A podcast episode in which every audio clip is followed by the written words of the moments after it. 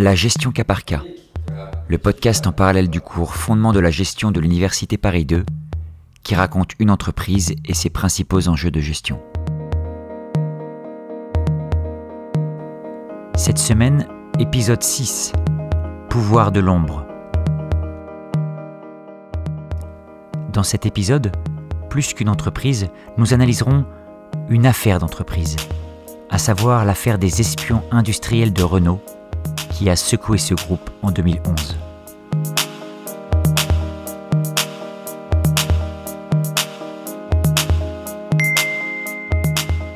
Novembre 2018.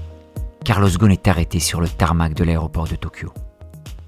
Le PDG de l'alliance Renault-Nissan est accusé notamment par des proches collaborateurs de malversations financières comme la non-déclaration de revenus personnels. S'en suivra une incarcération et un an d'enquête au Japon, un an d'enquête à charge, diront les partisans de Ghosn, avant cette évasion rocambolesque, en décembre 2019, peu avant son procès prévu en 2020. Carlos Ghosn, ex-PDG de l'alliance Renault-Nissan, s'enfuit du Japon, à bord d'une mystérieuse malle, via un vol pour la Turquie, avant de réapparaître libre au Liban. Carlos Ghosn, ex-dirigeant du premier constructeur mondial en 2017, artisan du redressement de Nissan, promis à la faillite au tournant des années 2000, Carlos Ghosn dans une valise. Une évasion digne d'un roman d'espionnage. Cette affaire n'en a pas fini de révéler ses zones d'ombre et ses jeux d'influence au sein de l'alliance Renault-Nissan. L'effet de sidération est palpable. Comment tout cela est-il donc possible? Comment cet homme aussi puissant ex-PDG de l'Alliance, peut-il toujours vivre reclus au Liban, en semi-clandestinité, échappant à la justice japonaise? Pourtant, une autre affaire, déjà presque oubliée, permet d'éclairer d'un autre regard la chronologie de cette arrestation-évasion de Carlos Ghosn. Une affaire datant de 2011, qui avait à l'époque défrayé la chronique, révélant des luttes de pouvoir issues du groupe Renault. L'affaire dite des espions industriels.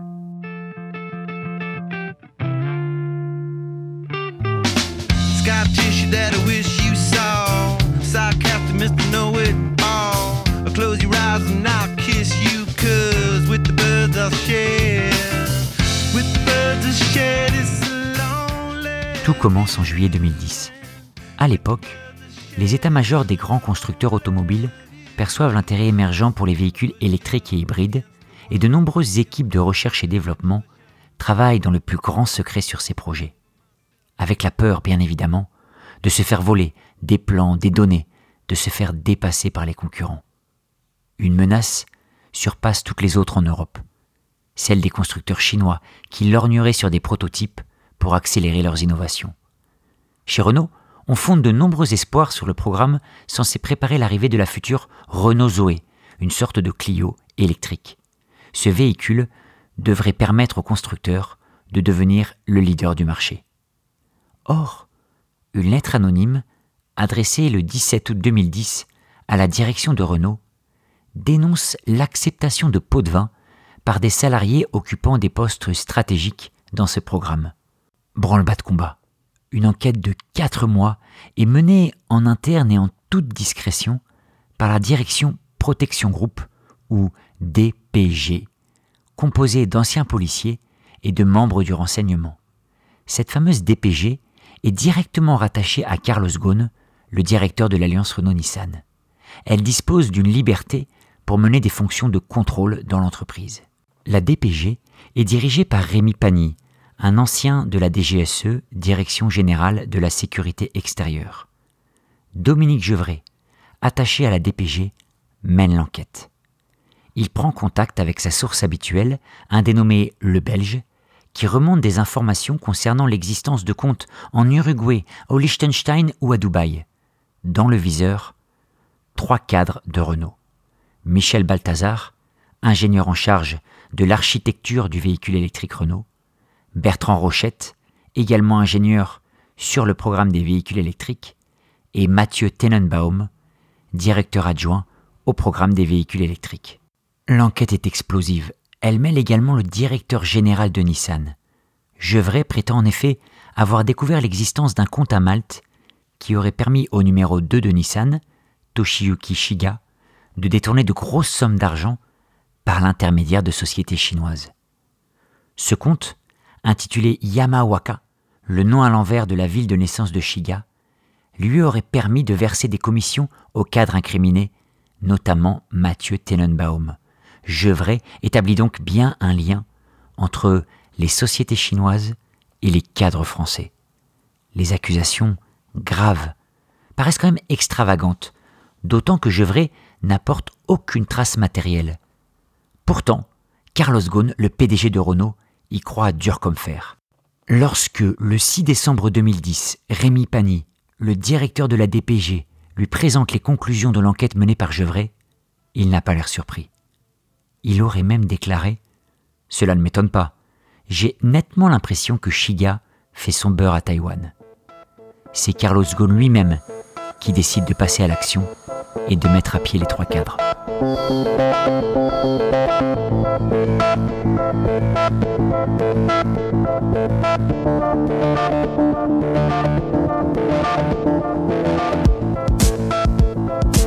Tout s'accélère brusquement début 2011. Les trois cadres français sont mis à pied à titre conservatoire le 3 janvier 2011, au retour des vacances de Noël. La nouvelle leur est annoncée au cours d'un rendez-vous présenté comme un entretien de routine. Dès lors, la machine s'emballe incontrôlable. Les médias s'emparent de l'affaire. Les journaux télévisés évoquent la trahison de trois salariés travaillant sur les programmes électriques de Renault. Leur nom est divulgué. Ils passent pour des ennemis de la nation. Leurs visages dévastés, interloqués, s'affichent en grand sur les écrans. Ils ne comprennent pas. Michel Balthazar, cadre dirigeant qui a effectué une longue carrière chez Renault, homme à la réputation d'intégrité, clame son innocence. Renault porte contre moi des accusations très graves que je réfute totalement. C'est une grave atteinte à ma dignité, à mon intégrité. Et donc je n'ai qu'un seul objectif, c'est maintenant de faire reconnaître que je ne suis pour rien dans cette affaire. Je me considère aujourd'hui comme une victime d'une affaire qui me dépasse et sur laquelle j'attends des explications. Peu après, Bertrand Rochette, autre accusé, tout autant apprécié des équipes en interne, fait de même. J'ai été euh, jeté à la porte de cette entreprise comme un malpropre. Euh, c'est une entreprise dans laquelle j'ai travaillé avec euh, des gens formidables dont je pense avoir l'estime, des gens qui ont confiance en moi. Je veux réaffirmer que je n'ai jamais eu de compte en Suisse, que je n'ai jamais touché d'argent pour des informations que j'aurais pu fournir et, et qui auraient trahi Renault. J'ai toujours été loyal à cette entreprise et je suis déterminé à ne pas être un bouc émissaire dans cette, euh, affaire, dans cette histoire, euh, avec laquelle j'ai vraiment rien à voir à supposer qu'il y, euh, ait une affaire et qu'il y ait une, une pareille histoire. En face, la direction de Renault affiche ses certitudes. Le directeur juridique, Christian Husson, donne la première conférence de presse concernant cette affaire, sans donner davantage de précisions sur le fond, sur les accusations. Cette enquête, qui a duré plusieurs mois, nous a permis d'identifier un faisceau d'éléments convergents attestant que les agissements de ces trois collaborateurs étaient contraires à l'éthique de Renault et mettaient en risque consciemment et délibérément des actifs de l'entreprise. Pour Renault, il s'agit de faits très graves concernant des personnes en position particulièrement stratégique dans l'entreprise. Patrick Pellata, numéro 2 du groupe Renault, affirme qu'il s'agit d'un travail de professionnel et que la firme est victime d'une filière organisée. La direction générale du groupe Renault fait bloc jusqu'à son PDG, Carlos Ghosn, qui déclare le 22 janvier au journal de 20 heures de Claire Chazal sur TF1 avoir des certitudes concernant la trahison de ses trois employés. Nous avons des certitudes. Euh, on n'avait pas de certitude, on n'en serait pas là. Il faut que nous protégions Renault et nous ne voulons pas être une cible molle. Nous savons que ça intéresse beaucoup les concurrents. La classe politique française commente également ces faits en visant sans la dénoncer nommément la Chine. Selon Éric Besson, ministre de l'économie de l'époque, cette affaire révèle les risques pour les entreprises françaises en matière d'espionnage industriel, en matière d'intelligence économique.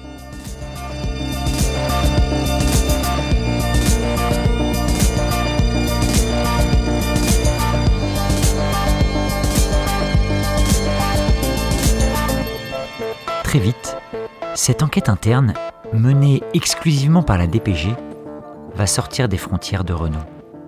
Comme il y a suspicion d'espionnage, la DCRI, Direction centrale du renseignement intérieur, mène son enquête. Et elle va très vite révéler les incohérences de l'accusation. Aucun des cadres mis en cause ne possède de compte à l'étranger. Encore plus troublant, dans son édition du 9 mars, le canard enchaîné révèle que 250 000 euros ont été versés par Renault pour transmettre des informations incriminant les trois cadres mis à pied. Ces 250 000 euros, débloqués par Renault pour rémunérer la fameuse source de Gevrey, atterrissent ou transitent par un compte ouvert en Suisse au nom de Gevrey justement, le salarié de la fameuse DPG qui a mené l'enquête. L'étau se resserre subitement autour de lui. La direction de Renault fait pression et lui demande de donner sa source, la fameuse source qui affirme l'existence de tous ces comptes secrets de salariés prétendument espions. Chevret refuse, tente de s'enfuir pour l'Afrique, est arrêté à l'aéroport. L'affaire d'espionnage industriel bascule en escroquerie.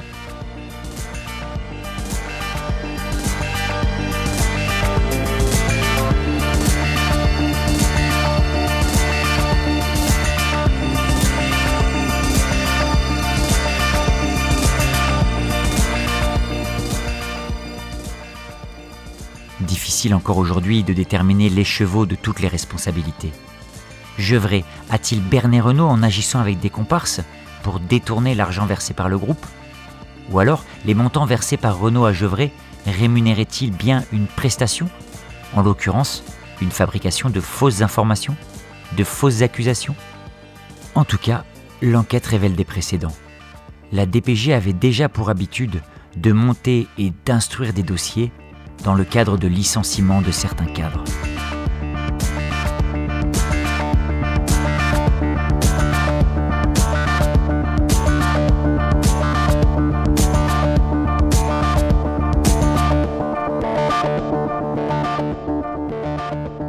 Cette affaire s'éteint progressivement. En interne, les trois membres de la section DPG sont relevés de leurs fonctions. Suite à un conseil d'administration extraordinaire du groupe Renault, les dysfonctionnements de l'affaire sont énumérés.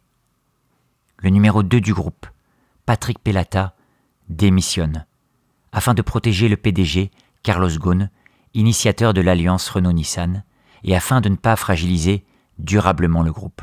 Carlos Ghosn, justement, s'excuse le 14 mars au journal de TF1. Je me suis trompé, nous nous sommes trompés, et d'après les conclusions que nous avons entendues du, procureur de Paris, il semble que nous ayons été trompés. Un patron d'entreprise, quand il est confronté à une crise, il se pose toujours une question de fond, c'est est-ce que je suis un atout pour mon entreprise? J'ai réuni un conseil extraordinaire d'administration de Renault, j'ai posé et fait un certain nombre de propositions, j'ai été appuyé à l'unanimité. Carlos Ghosn propose la réintégration des trois salariés incriminés. Seul le plus jeune, Mathieu Tenenbaum, acceptera.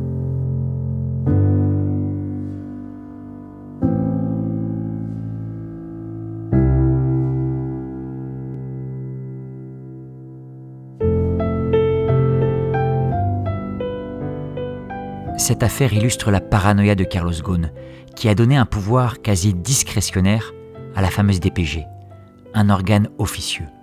Bien qu'elle soit présente sur l'organigramme, le pouvoir de la DPG s'appuyait exclusivement sur le lien de confiance entre ses membres et Carlos Ghosn.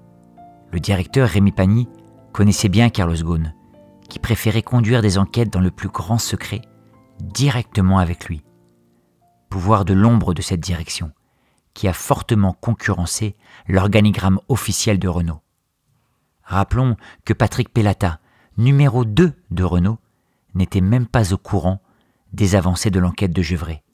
Il a soutenu le groupe Renault dans un souci légitimiste, parce qu'il ne pouvait pas imaginer que l'entreprise profère des accusations sans preuve. Mais le réel pouvoir était bien entre les mains de la DPG, qui agissait librement, sans aucun aval. Suite à cette affaire, Carlos Ghosn est resté président de l'Alliance mais les luttes d'influence mises en lumière par cette affaire des espions industriels, les querelles de pouvoir, les crises larvées, ne se sont jamais vraiment éteintes. Elles ont été simplement mises en sourdine, avant d'éclater à nouveau, soudainement, spectaculairement, lors de cette arrestation surprise de Carlos Ghosn sur le tarmac de l'aéroport de Tokyo, un jour de novembre 2018. Ces luttes d'influence elles ont rebondi encore plus étonnamment avec cette fuite dans la malle. Une histoire digne des services secrets, oui. Digne de l'ex-DPG.